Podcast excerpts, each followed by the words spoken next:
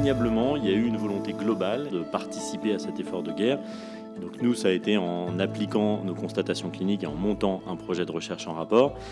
Et euh, des éléments comme la direction de recherche de Ramsey a voulu faire sa part et nous a mis de cette manière à disposition des outils euh, administratifs, légaux et réglementaires pour pouvoir mener le plus vite possible et dans les meilleures conditions possibles ces études. Même si on fait de la recherche dans l'urgence et dans un contexte de crise sanitaire, il y a des standards qu'il est indispensable de respecter et que ce n'est pas parce qu'on est dans un contexte de crise sanitaire qu'on peut s'affranchir des bonnes règles de la recherche clinique.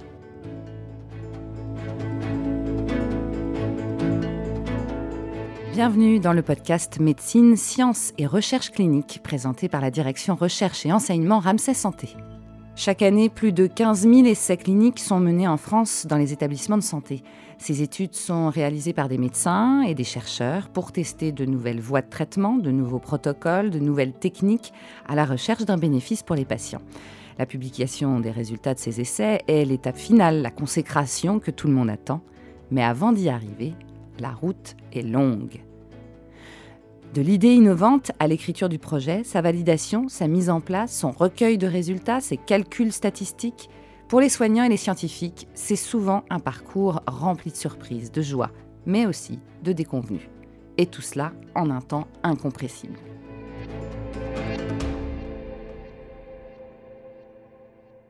Chez Ramsay Santé, au sein des cliniques, la recherche prend aujourd'hui une très grande place. Elle est faite d'hommes et de femmes riches d'idées et de bienveillance pour l'avancée de la médecine. Nous avons pénétré cet univers pour découvrir l'envers du décor de ceux qui font la recherche aujourd'hui, c'est-à-dire les soins de demain. Je vais chercher l'oxygène. Aujourd'hui, nous allons à Massy, à l'hôpital privé Jacques Cartier, rencontrer Wolfram Bougouin, réanimateur médical.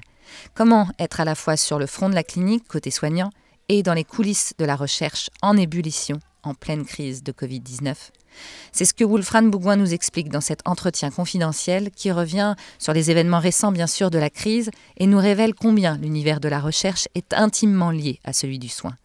Convaincu qu'il fallait participer rapidement à l'effort de guerre, Wolfram Bougouin nous expose l'étude qu'il a mise en place avec son équipe dans un temps si court et son protocole de recherche également. Notre rencontre débute au cœur du service de réanimation ce matin alors que les patients de Covid commencent à affluer de nouveau.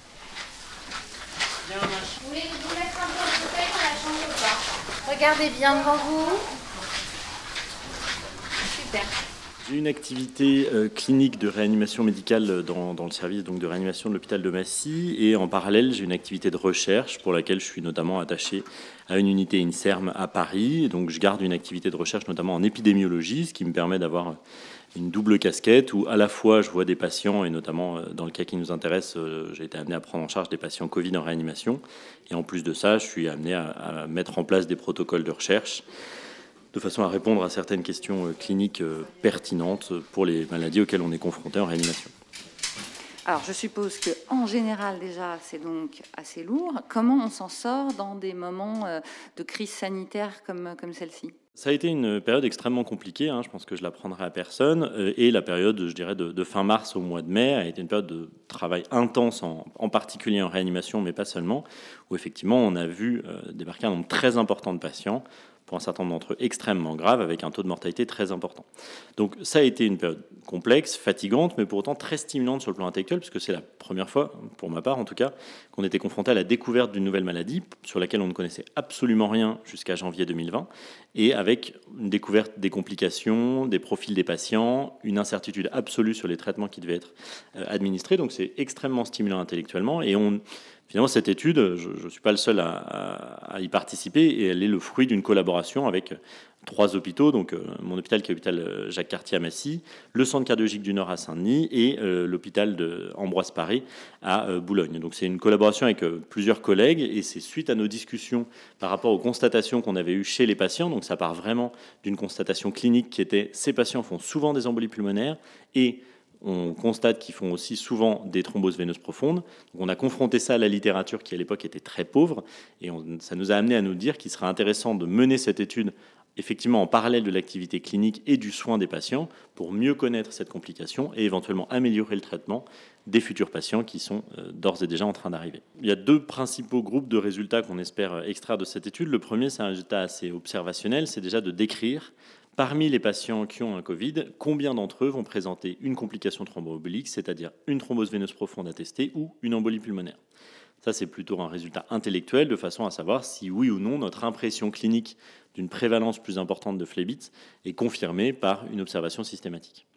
Le deuxième résultat qui a plus d'impact pour les patients et la prise en charge, c'est d'identifier les facteurs de risque associés à la survenue d'une thrombose veineuse profonde, de façon à pouvoir peut-être dans un, certain, avenir proche, savoir à l'admission quels sont les patients les plus à risque de faire une phlébite ou une embolie pulmonaire, et peut-être d'adapter leur traitement, en particulier leur traitement anticoagulant, en leur proposant une anticoagulation plus forte pour éviter ces complications qui peuvent être pourvoyeuses de morbimortalité. Alors comment on fait? Parce que cette étude, vous ne l'avez pas euh, euh, proposée avant la Covid. C'est la Covid qui vous a fait proposer cette étude. Comment vous avez fait alors que je suppose que c'était en plein boom à ce moment-là pour euh, justement prendre le temps de faire le protocole, etc. Alors ça a été une période intensive effectivement, donc ça a été beaucoup de travail, mais c'est vrai que vraiment la stimulation intellectuelle aide à surmonter ces, aide à surmonter ces périodes difficiles parce que il est frustrant d'être confronté à des patients qu'on ne comprend pas, qu'on ne connaît pas et de ne pas savoir comment les traiter. Et ça décuple l'envie d'en savoir plus et ça a permis une collaboration extrêmement fructueuse avec les deux autres centres euh, dont je parlais pour mettre en place ce, protocole en un temps euh, effectivement assez rapide. La euh, période de crise sanitaire a été l'occasion d'une ouverture de lits très importante, puisque, à titre d'exemple, dans notre, dans notre centre, on a doublé le nombre de lits de réanimation avec une collaboration extrêmement fructueuse avec tous les professionnels de l'établissement. Donc on a vraiment eu le sentiment d'une solidarité puis d'une participation de tous les soignants à euh, l'effort de guerre, si j'ose dire. En soi, le, protocole de recherche qu'on a monté n'a pas eu d'impact direct sur les soins ou sur l'organisation euh, du service. Mais pour autant, on espère que les résultats qui en sortiront pourront contribuer à améliorer les soins et à mieux guider les thérapeutiques chez les patients qui présentent un Covid.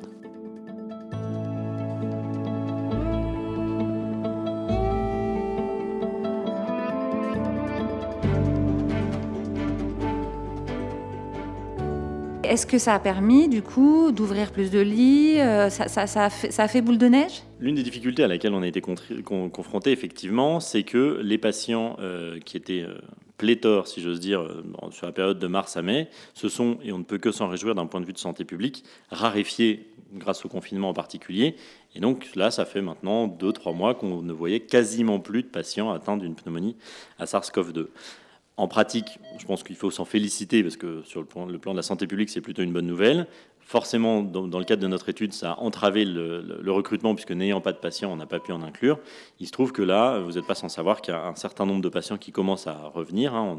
je ne sais pas s'il faut parler de vague ou non, mais en tout cas, on voit une résurgence de, de pneumonie à SARS-CoV-2 ce qui fait qu'on a des nouveaux patients qui arrivent aussi bien en médecine, mais aussi en réanimation, et donc on, va pouvoir être amené à inclure les patients, parce que comme euh, on, peut l'imaginer, après la demande, on a eu un délai avant l'autorisation, et il se trouve que l'autorisation de monter cette étude est arrivée au moment où il n'y avait plus de patients en réanimation, ce qui a décalé les inclusions. On est dans la chambre d'un patient qui a une pneumonie à, SARS-CoV-2. Euh, donc, euh, c'est des patients qui sont, pour la quasi-totalité d'entre eux en réanimation, intubés et ventilés mécaniquement. On est obligé de prendre des précautions particulières pour ces patients, puisque, euh, comme on le sait, c'est une maladie qui est contagieuse, donc on est obligé de, s'équiper avec, euh, comme vous le voyez, une, blouse et puis euh, des masques de protection type FFP2. Et on a évidemment des, précautions pour éviter la, contamination au moment des soins. fort heureusement, dans notre service et dans la plupart des services avec lesquels j'ai été amené à échanger, il y a finalement eu peu de contamination nosocomiale grâce à des mesures de précaution bien menées. L'une des problématiques de la recherche en situation de crise sanitaire, et à fortiori dans la crise qu'on a traversée, c'est que le grand public a été confronté à des informations auxquelles il n'a pas ou peu accès d'habitude, parce que la recherche se fait euh, suivant des conditions rigoureusement établies, mais dont le grand public a rarement euh, l'occasion d'entendre parler. Ce qui fait que là, on s'est retrouvé avec une euh, foule d'informations qui ont été diversement comprises et appréciées par le grand public, et du coup, euh, il est nécessaire d'avoir un travail de pédagogie. Donc je pense qu'il faut rappeler que oui, la recherche répond à des règles euh, qui ne doivent pas être bafouées en situation de, crise sanitaire. Et pour autant, il est important que le, grand public soit suffisamment informé de la menée de telles études, d'une part, parce qu'on ne peut pas inclure les patients sans leur accord ou l'accord de, leurs proches de confiance, comme je le disais. Et ça permet de rassurer un petit peu les gens sur le fait qu'on ne fait pas que du soin, mais qu'on essaye aussi d'avoir euh, une meilleure connaissance de, la maladie. Et je, crois que c'est ça un côté assez euh, rassurant pour les patients de savoir que la recherche qui est menée est certes menée dans l'urgence, mais suivant euh, les, conditions légales habituelle, si j'ose dire. Et donc on n'inclut pas les patients de façon sauvage, mais bien avec leur consentement.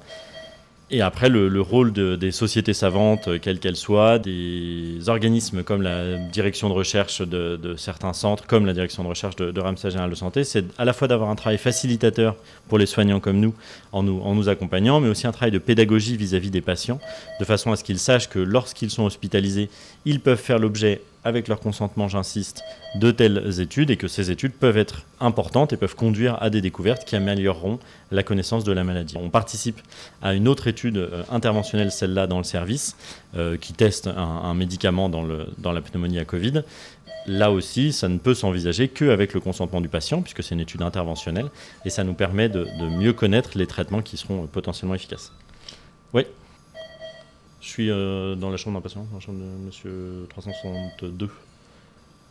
Tu. Ouais. On vient vous rechercher dès qu'on a fini. Merci.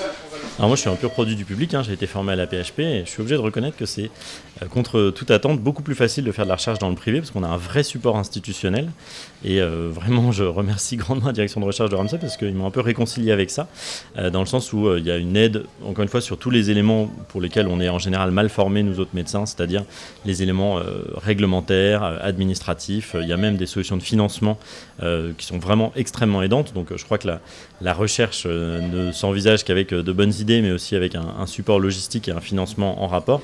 Et vraiment, moi, je suis obligé de reconnaître, ça fait euh, pas très longtemps, mais quelques années que j'ai quitté la PHP, qu'il est beaucoup plus facile de faire de la recherche dans les conditions dans lesquelles je l'ai fait actuellement que ce que je connaissais à la PHP. Euh, donc, euh, contrairement aux, idées reçues, il est tout à fait possible et même probablement plus simple de faire de la recherche dans le privé que ce que je connaissais auparavant, en tout cas. Il est certain que vraiment, je pense que le contexte a été euh, extrêmement stimulant, extrêmement fatigant pour les soignants au sens large, médecins et non médecins. Ça a été une période très difficile, mais c'est en même temps très stimulant parce que, comme je le disais, euh, une découverte d'une nouvelle maladie comme ça et qui touche autant de patients, je pense que ça n'avait pas été vu depuis le VIH depuis une trentaine d'années. Donc il y a une stimulation intellectuelle et qu'on a vu dans énormément de centres différents. Il y a notamment en France, hein, on peut, je pense, s'en féliciter, une énorme dynamique de recherche sur le sujet avec de nombreuses publications qui ont contribué à nettement améliorer la connaissance sur la, maladie. Donc effectivement, il faut concilier les, les, obligations cliniques parce que le cœur de notre métier, ça reste de soigner les patients, et la volonté de savoir parce que le but est aussi de mieux les soigner à l'avenir. Et pour mieux les soigner, il faut avoir des études de bonne qualité qui, je le répète parce que c'est important, respectent les standards réglementaires et légaux et qui permettent d'apporter une meilleure connaissance de la maladie pour que demain, on, ait une connaissance qui nous permette de mieux soigner les patients et améliorer leur pronostic qui était initialement très sévère, pour lequel on constate déjà une amélioration.